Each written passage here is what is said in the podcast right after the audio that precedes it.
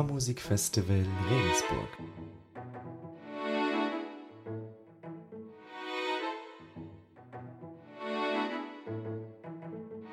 Willkommen zurück zum zweiten Teil des Interviews mit Philipp Gerschlauer. Heute konkret an einem seiner Stücke. Notenmaterial zum Mitlesen finden Sie in der Audiobeschreibung. Wir können ja mal rein. Nehmen wir uns mal zum Beispiel irgendwas, weil jetzt gerade sagst, das Mikro-Jazz, nehmen wir uns mal irgendwas von der Mikro-Jazz. Genau, das ist zum Beispiel die Partitur von, von Mikrosnips. Da hast du hier erstmal die, ähm, die Töne, die hier vorgegeben sind. C ist gleich 0, also C ist 0 gesetzt. Cis sind bei 93 Cent, D ist bei 203,91 Cent, also eigentlich 204, das ist eine doppelte Quinte. Ähm, Dis ist bei ähm, 297,51. Ich schleppe die Nachkommastellen mit. Sorry, das ist ein bisschen vielleicht irreführend. Das muss nicht sein. Das hängt einfach damit zusammen, dass das mit dem Computer ausrechnet, dass ich die einfach mitschleppe. Ich kann die auf den Cent runden, das macht klanglich überhaupt keinen Unterschied. Manchmal ist es ganz interessant, wenn man versucht herauszufinden, warum habe ich jetzt diesen Ton genommen, dass man die Nachkommastellen noch hat, weil das hilft, Verwandtschaftsbeziehungen im Nachhinein dann wieder kenntlich zu machen weil ich ganz ehrlich sagen muss, dass während des Kompositionsprozesses ich nicht Buch führe, wie genau die Skala zustande kommt. Manchmal, das wäre eine extra Arbeit, die ich nicht. Das kann manchmal dazu führen, dass ich nicht mehr erklären kann, wie ich genau das Stück zusammengesetzt habe. Aber das ist dann halt einfach so. Ne? Also ich gehe von einem bestimmten Prinzip aus und während des Kompositionsprozesses, wenn ich merke, ah, hier hätte ich gerne noch eine Quinte, verändere ich die jetzt will ich aber hier das haben, jetzt will ich aber hier das haben, dann verändert sich eine Skala und am Schluss komme ich ganz woanders raus, wo ich am Anfang gestartet bin. Und dieser Weg kann manchmal schwierig sein. Gut, das ist also die Skala, auf der das basiert. Dann haben wir noch eine zweite Skala, die ist so oben links, nee, oben rechts ins Klavier gelegt. Das ist einfach so eine Obertonreihe auf Cis von dem B-Part. Dann hat jedes Stück eigentlich eine, ein SCL-File, wo alle im Stück verwendeten Tonwerte chronologisch aufgearbeitet sind. Das ist die rechte Spalte hier. Und dann haben viele Stücke eine Keyboard Map, wo dann sozusagen gesagt wird, dieser Ton kommt dahin, dieser Ton kommt dahin, dieser Ton kommt dahin, dieser Ton kommt dahin, wo ich dem Klavier quasi sage, wie das genau aneinander zu reihen ist. Da habe ich mir optisch und grafisch keine Mühe gegeben, wie man sieht. Von daher sieht das so alles hingeklatscht aus. Okay. Das ist aber wirklich nur so für mich als Backup, falls mal alle meine Dateien weg sind dass ich das immer noch mal neu im Notfall konstruieren könnte. Gut. Dann haben wir eigentlich hier nur so eine Partitur. Das ist erstmal sehr spartanisch gehalten, siehst du auch keine Schlagzeugstimme oder keine irgendwas. Hier können wir uns einfach mal auf die Klavierstimme, die alles zusammenfasst, im Prinzip konzentrieren. Das ist das Griffbild, also die Skolatura, was das Klavier tatsächlich drückt. Das Klavier drückt unten eine reine Quinte, reine Quinte, ein Tritonus, eine reine Quinte, eine reine Quinte, ein Tritonus, ein Tritonus, eine reine Quinte und so weiter. Und rechts drückt es, das können wir meistens sehen, so eine Art Terz oder eine Doppelung oder was auch immer. Und das ergibt die Harmonie. Saxophon doppelt das. Jetzt musst du natürlich gucken mit der Transposition. Saxophon ist hier klingend. Da haben wir quasi die Doppelung der Klavierstimme meistens und wir sagt Gitarre und Alt sind im Unisono. Und was jetzt eigentlich nur passiert, ist, nehmen wir mal die Bassstimme raus. Ich schreibe den Bass einen Ton auf, das ist ein F, und gebe als Hinweis, F ist minus 28 Cent, das heißt minus 28 Prozent eines Halbtons. Hier haben wir ein Cis, das Cis ist 22 Cent zu hoch, das A ist 17 Cent zu hoch, 22, B 23. Diese ganzen Zahlen sind alle kongruent mit dem, was wir hier vorne stehen haben, mit der Map. Und diese Map ist miteinander verwandt. Okay. Und dadurch ergibt sich jetzt hier bei dem Stück so eine Art funktionsharmonischer Zusammenhang, der, und das ist so der kleine ähm, Augenzwinkerer, der dabei ist, sie ist ein bisschen grob an Giant Steps äh, orientiert, aber halt Mikrosteps. Ne? Das heißt, Giant Steps, wir haben auch hier Terzverwandtschaften, also Modulationen in Terz. Sprünge in, möchte ich jetzt mal sagen, Medianten. Also diese typische Bewegung, diese Rückung um eine Terz die für Giant Steps so wichtig ist. Ne? Giant Steps ist eigentlich eine Reharmonisation von der, von der Bridge von Patrick Memphis Jones ohne die äh, zweiten Stufen herausgelassen in doppeltem Tempo. Vierfaches Tempo, was weiß ich, viel schneller. Und dadurch ergibt sich, wenn man im Terzen moduliert, ergibt sich so eine Art übermäßiger Dreiklang, der in sich symmetrisch ist. Und das heißt, Giant Steps kann es auch nur in vier Tonarten geben. Danach wiederholt sich alles. Und das ist eigentlich das Stück in Kurzform, in extremer Kurzform. so. Und jetzt haben wir hier so die Situation, dass erstmal dieses ganze Gebilde nicht auf ähm, zwölftönig gleichstufigen Gerüst basiert, sondern dass es schon an und für sich komplett quer durch den Garten geht. Und springen so, und das kann man dann schon sagen, wir springen so grob von einer zwölftönigen, relativ normal bestimmten äh, Welt, ich sage jetzt mal mit, mit auch reinen Beziehungen oder sich an reinen Beziehungen anlehnten Tonbeziehungen, springen wir in eine Welt, die so um einen elften Oberton versetzt ist, das heißt eigentlich in so eine Vierteltonwelt mit rein. Das heißt, wir haben Giant Steps, was normal, normal, normal, normal, normal, so sich so raus und rein bewegt das hatte dann schon, schon die Folge, dass das keiner spielen kann. Außer mir jetzt. Also das war echt schon, weiß ich nicht, das war für den Dave Jusinski, das hat super gut gemacht, aber das hat er auch dann overdubbed und das war schon echt, da hat er ganz schön. Und das ist ja quasi das Gleiche, was auch bei, bei Giant Steps der Fall war, ne? Das ist ja berühmt, dass man auf der Aufnahme hört, wie der Pianist versucht zu improvisieren und irgendwie in der Sackgasse landet. Genau, der Tommy Flanagan hat sich da verewigt, das stimmt, ja. Das, das war auch so ein bisschen so, das war das letzte Stück, was ich komponiert habe. Für die Platte, weil wir gemerkt haben, am Schluss, wir brauchen noch ein schnelles. Und dann habe ich das, das hat nicht lange gedauert, das, das zu komponieren, das ging sehr, sehr schnell. Ähm, da habe ich das einfach mal gemacht. So und dann irgendwie meinen Weg gefunden, wie man das halt so übt. So. Und dann musst du halt irgendwie so alles, was du so gemacht hast, kommt dann so zusammen und man versucht dann halt einen Weg zu finden, dass das geht. Und das geht dann auch, aber wenn du das halt so von Latz geknallt kriegst, ist das echt ein bisschen too much. Für Klavier war es kein Problem. Der kann da super gut drüber solieren, das geht irgendwie super gut ab. Gitarre ist dann halt echt, das ist halt echt schwierig. Aber der, wie gesagt, Dave hat ein super Solo gespielt. Das war ganz, ganz gut. Und Bass ging dann irgendwie auch, weil der Bass kann sich ans Klavier orientieren und dann, dann geht das halt also auch irgendwie dann so. Ne? Genau, ja, und das ist das Stück. Und das ist ein bisschen was, was mir funktionsharmonisch geht. Und alles von den Stücken hat so eigenen Ding. Manche funktionieren auf dem Drohnen, andere funktionieren rein mit Obertönen, andere modulieren nur einmal, andere gar nicht so. Das ist für jedes Stück ein bisschen eigen. Kann man jetzt ganz schwer so zusammenfassen. Und was wir jetzt gesehen haben, war quasi dann, was man auch normalerweise irgendwie Thema oder Chorus nennen würde. Und dann gehe ich davon aus, dass in der Improvisation wahrscheinlich die, die Basstöne gleich bleiben. Das ist bei je jetzt schon so, ja. Das ist so ein bisschen, das bleibt, das bleibt so eigentlich gleich. Ich habe auch oft mal ganz gerne so über nur so zwei Akkorde oder über ein Akkord der sozusagen das Thema irgendwie komplexer ist. In Soloform wird es dann leichter, damit man im Solo einfach ein bisschen Spaß haben kann, weil man ist einfach auch nie den, den, den, den, Kopf und Solo, das geht nicht zusammen. Das ist immer irgendwie, das geht mal für so ein Micro-Steps-Ding, ähm, aber eigentlich. Schöner, wenn man den Kopf ausschalten. Ist ein schöner Kontrast. Komplexes Thema, Solo über zwei Akkorde, ist auch in sich von der Struktur, wenn ein Stück funktioniert. Ja, dann hören wir doch mal rein in den Track Microsteps von der Platte Microjazz, neue expressionistische Musik von und mit Philipp Gerschlauer am Altsax, David Frzynsky an der Gitarre, Jack DeJohnette an den Drums, Matthew Garrison am Bass und Georgi Mikerze an den Keys.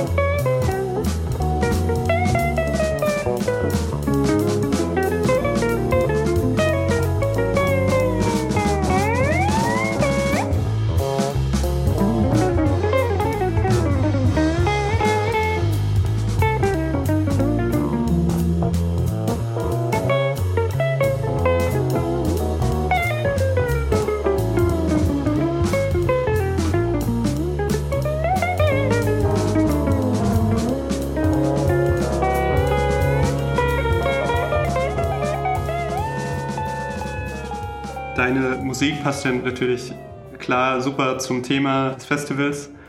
Zwischentöne. Es gibt sogar eine, eine Dokumentation über dich und deine Musik, deine Musikanschauungen.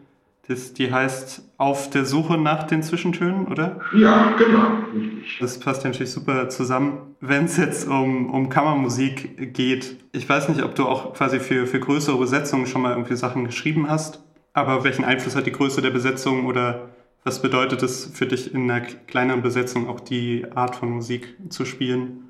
Ja, größere Musik potenziert sich die Schwierigkeit der Umsetzung, von daher ist ein größeres Ensemble immer so eine Art Testcase. Das wird dann schon, das wird dann schon schwerer. Wenn ich das wirklich mal aufführen würde, ich habe es nur aufgenommen, aber ich habe es noch nicht wirklich aufgeführt. Wenn ich es aufführen würde, dann müsste ich mal irgendwie 25.000, 30.000 Euro sammeln und das mal wirklich aufnehmen. Da bräuchte man eine größere Förderung oder, oder ein bereits bestehendes Ensemble, was gewillt ist, das einzustudieren. Und das ist dann wirklich, das ist dann schwerer. Das geht dann ein bisschen in den Bereich klassische Musik. Du kannst auch nicht irgendein Stück für Orchester schreiben und das dann mal selber aufführen. Du musst das in Kooperation mit irgendeinem bereits bestehenden Orchester machen, die sagen, sie müssen das wirklich mal eine Woche lang, nicht zu lang, es ist dann auch nicht zu voluminös, und es ist dann auch immer so, dass ich gerne für das Ensemble schreibe, aber dann ist es in der, dann ist es auch wichtig, dass das geprüft wird. Weil Jazz funktioniert ja durch die Interaktion, durch das gemeinsame Spielen, durch das sich gut kennen, durch das gemeinsam einfach miteinander spielen. Das ist eigentlich die große Stärke des Jazz. Was erwartet denn die, die Zuhörerinnen genau bei den beiden Konzerten? Ist das Mikro-Jazz-Konzert genau auch die Kompositionen von dem Album und das Repertoire? Ja, wir spielen Stücke von dem Album. Wir spielen Stücke, die teilweise älter sind. Wir spielen Stücke, die neuer sind. Wir spielen auch ähm, Standards, also auch Sachen, die sich wirklich an den traditionellen Jazz orientieren, aber durch eine mikrotonale Linse sozusagen. Das heißt, wir spielen so ein bisschen Buntmisch aus unterschiedlichsten Sachen, so aus den Sachen, die sich zum Teil bewährt haben, aus den Sachen, die aber auch jetzt neu sind. Also teilweise Sachen, die Leute, die mich kennen, dann wiedererkennen, aber auch neuere Sachen, die jetzt gerade so aktuell sind, womit ich mich gerade beschäftige. Ich muss sagen, ich habe mich in den letzten Jahren, wenn man sich so Mikrojazz anschaut, hat dieses Konzept so einen gewissen Höhepunkt erreicht. Ich habe mich danach wieder anderen Sachen gewidmet. Zum Beispiel das Anwenden der Mikrotöne auf den Bebop oder auf klassischen Jazz. Dass du im normalen Kontext diese Mikrotöne so anwenden kannst, dass sie über zwölf Töne gut funktionieren. Stichwort, ich steige auf eine Session ein und spiele über Stella by Starlight jetzt ganz anders. Durch mikrotonale Approach durch das Vertauschen von reinen Kerzen und Klingen. Das ist, das ist so eine Sache, die, die womit ich mich beschäftigt habe seit eigentlich dem Microjazz. Und natürlich dann das Orgelspiel. Ich habe ja dann auch angefangen, 2018 war das Orgel zu lernen. Aus wahrscheinlich so einer Art Gegenbewegung zu dem, was vorher war, wodurch dann das Projekt Celestial Church Musik entstanden ist. Ich wähle eine Musik, die ganz anders funktioniert, die jetzt ganz anders klingt als das, was am Tag vorher mit der Band passiert. Ja. Und dann werden es zwei wahrscheinlich sehr unterschiedliche Konzerte. Wobei beim zweiten Konzert bin ich echt gespannt mit der Celestial Church Musik, wie die Orgel so ist. Das ist einfach immer die Herausforderung, was auch das Spannende ist. Du kommst irgendwo hin, kennst das Instrument nicht. Und es ist ein bisschen so, wie wenn man für eine Besetzung schreibt man schreibt für eine Besetzung, genauso spielt man ein Orgelkonzert für oder mit einem Instrument. Man muss wirklich gucken, was habe ich vor Ort zur Verfügung und wie mache ich jetzt damit Musik. Wie, wie geht das? Wie kann man damit arbeiten? Das ist ein sehr kreativer Prozess unter Zeitdruck. Du hast vielleicht vorher zwei Stunden ist ja bestimmt doch ja, irgendwie schön auf, aufregend. Spielst die Liste durch, guckst, was geht, machst dir Notizen, versuchst dir so einen Matchplan zu machen. Okay, was mache ich? Wie baue ich es auf? Wie strukturiere ich das? Wie sind die Teile aufeinander fokussiert? Wie lang dauert was ungefähr? Ah, was könnte man hier machen? Ah, vielleicht könnte ich noch ein Stück schreiben, was dann nur auf diesem Instrument funktioniert. Also spielst du auch da äh, feste Kompositionen oder sind es auch irgendwie freie Improvisationen teilweise? Da haben sich aus freien Improvisationen Anfang haben sich, haben sich so eine Art Stücke oder Konzepte entwickelt. Das ist immer mehr so, ich habe auf der Orgel angefangen, okay, was geht denn? Was kann man denn machen? Nicht nur auf Instrument bezogen, sondern was kann man im Allgemeinen auf allen Orgeln, so im Allgemeinen machen, wie könnte man das angehen. Daraus haben sich Strukturen entwickelt, die man schon so Kompositionen nennen könnte. Wo ich dann auch bewusst beim Spielen dann sage, okay, jetzt gehe ich in diese Komposition rein und jetzt gehe ich, in, betrete ich diese klangliche, harmonische und melodische Welt. Jetzt entferne ich mich davon. Ohne dass ich da jetzt sozusagen genau Akkordfolgen äh, oder Melodien definiert habe, da sind es mehr Modi, die ich definiert habe. Ich befinde mich jetzt in Dorisch, zum Beispiel eine Welt. Ich befinde mich in Dorisch auf D, weil das einfach gut klingt. Ein bisschen auch tonbezogen, ne? kennen wir ja früher in der alten Musik. Charakter der Tonarten und so weiter. Das ist ein sehr, sehr präsentes Thema. Manche Sachen müssen in F-Dur sein. D-Dorisch klingt am besten. Ich weiß nicht warum, klingt am besten. Aber dem Saxophon, welche Zieltöne da besonders rausstechen, wie das im Sonic Scope gelagert ist, das sind sehr, sehr A-Moll hat einen anderen Klang als D-Moll. Das sind so, wenn man sagen, das sind so die Strukturen, die Welt, in denen man sich da bewegt. Wie ist das Verhältnis quasi von, von Saxophon, Orgel? Darf auch das Saxophon mal mikrotonaler spielen, als die Orgel spielt? Oder? Das Saxophon ist die tragende Kraft im Mikrotonal. Die Orgel gibt die Struktur. Mache es dann auch so, dass ich mir oft in den Grundton lege und eine Quinte darüber, dass ich dann ähm, die Grundtöne verändere und darüber mikrotonal spiele. Was ganz gut ist, weil das Konzept, weil das Fundament der Musik dann einfach stabil ist schon per se. Man setzt sich auch was drauf. Es ist total in Ordnung und total gut, wenn man auf zwölf mit zwölf Tönen im Bass arbeitet. Die können dann auch gleichstufig bestimmt sein. Der Saxophon kann darüber ähm, noch genug Mikrotonal spielen. Oder das Klavier. Ich, ich habe ja, hab ja einen Fuß und ich habe ja die rechte Hand frei um zu spielen und die linke Hand für das Saxophon. Dadurch, dass ich auf dem Saxophon dann nur keine rechte Hand habe, fehlen mir aber nur so ungefähr vier Töne dazwischen, die ich dann überbrücken muss. Mir fehlen also vom unteren Register zum oberen, dazwischen hast du so vier Töne, die kannst du nicht spielen. Man kann sich also auch schon ausdrücken. Es gehen dann natürlich auch dadurch bestimmte Tonleitern besser als andere. Du spielst zum Beispiel lieber in S-Moll weil mir dann nur das F fehlt und das, das, das Ass fehlt, das ich nicht spielen kann. So. so macht man das, baut man sich das zurecht. Einschränkungen sind ja auch nichts Schlechtes, wenn es irgendwie um kreatives Arbeiten geht. Nee, super. Ey, das ist aber auch das, was erreicht. Macht das, was funktioniert im Moment. Das ist das eigentlich Spannende an der Sache, das stimmt. Vielleicht noch zum Abschluss, wo geht es bei dir jetzt hin? Quasi hast du schon ein Gefühl dafür, was du irgendwie in den nächsten Jahren machen möchtest? Oder wo siehst du auch, dass irgendwie Jazz oder Musik hingeht und wo siehst du dich irgendwie da drin? Hast du da Gedanken? Okay, also erstmal, was ich vorhabe, ich habe jetzt eine ähm, Platte, die ich gerne rausbringen möchte für die Celestial Church Music. Die ist schon quasi fertig, die ist fertig gemischt, muss noch gemastert werden. Ich brauche noch, vielleicht es bis zum Konzert. Ich hoffe, dass dann vielleicht jetzt das erste Konzert ist, wo ich die dann verkaufen. Oder wo es vielleicht eine kleine Auflage davon schon gibt. Und die zweite CD ist gerade ein Ruhrprojekt, das ich mit Gebhard Ullmann mache. Saxophon, zwei Saxophone, Tenorsaxophon, Altsaxophon, wo wir auch frei, äh, wo wir improvisieren, wo wir sehr viel über die Corona-Zeit zusammen gearbeitet haben. Das ist auch schon fertig, das ist aufgenommen. Das wird auch rauskommen dann jetzt. Dann sind wir schon auch gemischt, müssen noch mastern und dann geht es an die Veröffentlichung und so weiter. Dann bin ich jetzt in den Herbst, bin ich wieder in den USA für fast einen ganzen Monat, spiele mit Dave Jusinski zusammen, bin am Berkeley College, bin an der Ostküste in, in New York und in Boston unterwegs. Dann werden wir nach Deutschland gehen, werden dort spielen. Dann geht für mich das Semester los. Ich bin ja richtiger in, in Wien, in Osnabrück. Das heißt, dann ist da wieder viel Reisen zugesagt. Ich möchte als nächstes eine Trio-Platte machen.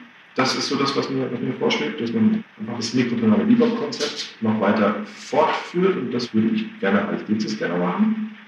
Wo der Jazz sich allgemein hin bewegt, das ist eine Frage, die kann ich nicht beantworten, weil jeder, und das ist gut so, sein eigenes Ding macht. Jeder Jazzmusiker ist auf dem Trip, auf dem er gerade ist. Und das ist das Spannende. Man kann das stilistisch nicht mehr eingrenzen, man kann auch nicht irgendwie sagen, da ist jetzt so, zumindest weiß ich nicht, ob ich das könnte, man kann nicht sagen, jetzt ist gerade das Mode, jetzt ist gerade das Mode. Es gibt vielleicht so eine Mode, kann man sagen, bei Plattencovern, dass das alles mit so Strukturen, die sich so überlagern, aussieht. Da ist vielleicht schon so eine rote Linie drin. Aber hm, nee, eigentlich Nee, das ist das Spannende. Es ist ein Gemischtwarenladen, wo man nie genau weiß, was passiert und wo es eigentlich ganz viele Personalstile gibt. Und das ist die Kraft, die, die im Jazz gibt. Und das ist spannend. Ne? Und gleichzeitig muss man auch wirklich sagen, dass das Niveau, das im Jazz oder eben, vielleicht kann man sagen, allgemein in der Musik, aber im Jazz auf jeden Fall, was herrscht, so gut ist, wie wir es noch nie gehabt haben vorher ein so hohes Niveau von, von Musikern in Deutschland noch nie. Noch nie zuvor. Und das ist, das ist toll. Und das befruchtet sich. Und das, das ist sehr, sehr, sehr spannend. Meine, irgendwo muss es herkommen. Man kann in jeder mittelgroßen Stadt in Deutschland Jazz studieren. Es ist, ich glaube, es gibt nirgendwo so viele Jazzstudiengänge auf der Welt wie in Deutschland. Würde ich jetzt mal so behaupten ohne eine Statistik zu haben. Das ist auf jeden Fall extrem viel.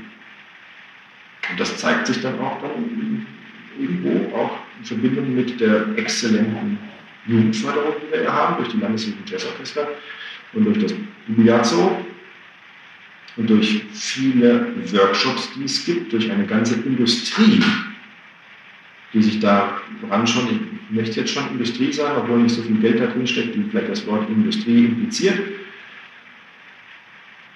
aber wo einfach gute Leute noch bessere ausbilden, wo sich die Spirale nach oben dreht. Dann würde ich sagen, ja, es war doch ein schöner Abschluss. Dann mache ich jetzt noch einmal Werbung. Also am, am 23. und am 24. September spielt der Philipp Gerschlauer zwei tolle Konzerte mit vielen Zwischentönen. Als Ausklang hören wir jetzt noch einen Ausschnitt aus einem Konzert von Philipp Gerschlauer in der Chiesa di San Rocco in Venedig, wo er sich ebenfalls selbst auf der Orgel begleitet viel Vergnügen und man sieht und hört sich beim Festival.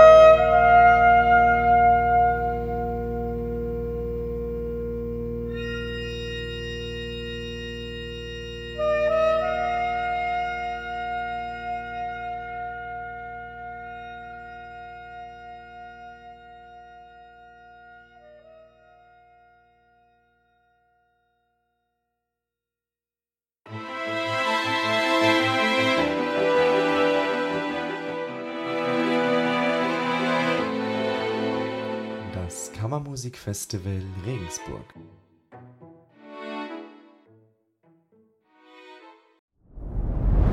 Dir hat dieser Podcast gefallen? Dann klicke jetzt auf Abonnieren und empfehle ihn weiter. Bleib immer auf dem Laufenden und folge uns bei Twitter, Instagram und Facebook.